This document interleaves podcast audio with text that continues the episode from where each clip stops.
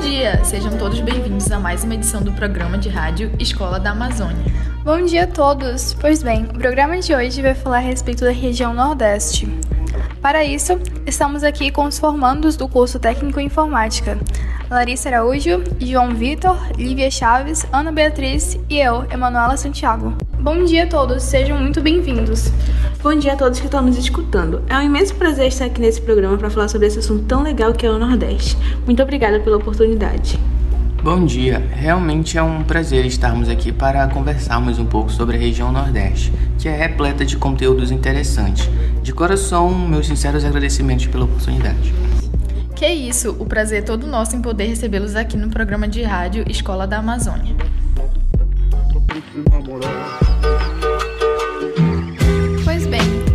da seca é um termo que começou a ser usado lá na década de 60, que servia para denunciar no Correio da Manhã os problemas da região do semiárido brasileiro. Bom, é, vocês poderiam explicar para a gente o que, que esse termo significa na prática? Posso sim. Tratava-se de uma expressão usada para se referir à prática de usar a calamidade que era imposta pela seca para se autopromover, tanto política como economicamente na região. Falando ainda sobre o Nordeste brasileiro, sabemos que essa área foi a primeira a ser efetivamente apropriada pelos portugueses no período colonial. Nos diga mais sobre essa fase. Um fato interessante é sabermos que a área que abrange o que hoje chamamos de Nordeste, a princípio era chamada de Províncias do Norte, em oposição à localização geográfica do Sul, pois a denominação Nordeste surgiu apenas no início do século XXI. Me respondam, segundo as obras de Gilberto Freire e de Menezes, como era o Nordeste brasileiro?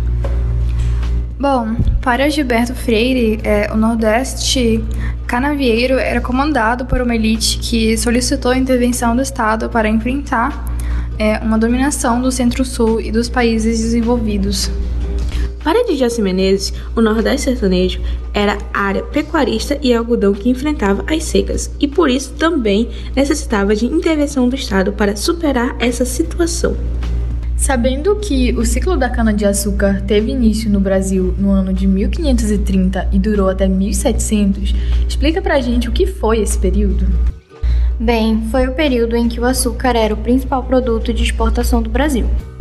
O plantio, a colheita e a transformação do caldo de cana em grãos de açúcar era empregado a mão de obra escravizada negra e indígena. Com o crescimento da produção açucareira, notadamente em Pernambuco e na Bahia, o Nordeste tornou-se o centro dinâmico da vida social, política e econômica. Bom, e falando um pouco da imigração no Centro-Sul, por que essa ocupação foi considerada distinta das demais regiões no Brasil? A presença do clima subtropical restringia o plantio de cultivos típicos de clima quente, como a cana-de-açúcar ou até mesmo o café. Essa característica, aliada à estratégia portuguesa de ocupação de fronteiras, atraiu imigrantes de outras localidades europeias, pois, ao invés da monocultura com base no trabalho escravo, foi privilegiada a organização de propriedades que praticavam a policultura como a utilização do trabalho familiar.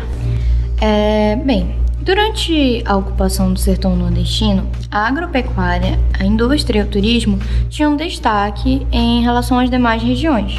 Por quais características se dava esse destaque? Bom, o sertão, na história do período colonial, contava com um clima e vegetação propícios à produção de gado, o que era visto como uma vantagem à economia. A oportunidade para a agropecuária também colaborou para o desenvolvimento de indústrias, principalmente as de laticínios, couro e carne. O turismo foi favorecido devido à beleza da região, que conta com cidades litorâneas, regiões montanhosas e centros históricos. Me respondam, como é baseado a economia do Nordeste? Bom, a economia da região Nordeste é baseada na agricultura, no extrativismo vegetal e mineral, na indústria e comércio e nas atividades turísticas. É de grande importância reconhecermos a instituição histórica do Nordeste. Ela representa uma significativa parcela na representação econômica e nas tradições do Brasil. Voltando algumas centenas de anos atrás, explique um pouco sobre do que se baseava a vontade dos colonizadores nesta região. Então, o interesse se baseava exclusivamente no capital internacional, ou seja, a saída dos bens extraídos da região. É, a comercialização da madeira, por exemplo, foi um dos precursores da indústria de tintura no período, o que de certa forma abrangiu a industrialização, seu avanço e a futura exportação do mesmo. Bom, vamos ter uma conversa que me instigou bastante, que é a cultura artística do Nordeste. Então, sabemos que tem muitas festividades como São João e a importância da culinária na região. Mas quais são as outras manifestações culturais que são feitas nesse território e como elas influenciam a população local? Sim, é um fato. As pessoas geralmente se interessam pela cultura em geral do Nordeste. E além de São João, outras festividades como a dança do frevo e a capoeira são indispensáveis. Os artesanatos e a poesia popular são bem significativos também para a comunidade e até mesmo para os turistas. Isso colabora para o conhecimento da arte e construção da identidade visual e socialização da população. Mais uma curiosidade sobre o sertão. Contrário dos demais semidesertos do mundo, o sertão não margeia um grande deserto, mas sim zonas úmidas. Isso explica suas peculiaridades biomáticas e sua atipicidade demográfica. Compreende as áreas dominadas pelo clima tropical semiárido quente e seco, apresentando temperaturas médias elevadas entre 25 e 30 graus, ultrapassando os 42 graus nos dias mais quentes somente no raso da Catarina, na Bahia, e no centro-sul do Piauí. E duas estações bem definidas, uma chuvosa e outra seca. As chuvas concentram-se em apenas três ou quatro meses do ano. A pluviosidade no sertão atinge a média de 750 milímetros anuais, sendo que em algumas áreas chove menos de 500 milímetros ao ano. Então, chegamos ao fim de nossa programação, mas na próxima tem mais. Obrigada, pessoal, pela participação. Obrigada. Obrigado pelo convite. Foi um prazer participar. Muito obrigado. E obrigada ao público que estava acompanhando o nosso programa. Qualquer dúvida, podem sugerir perguntas à nossa rádio.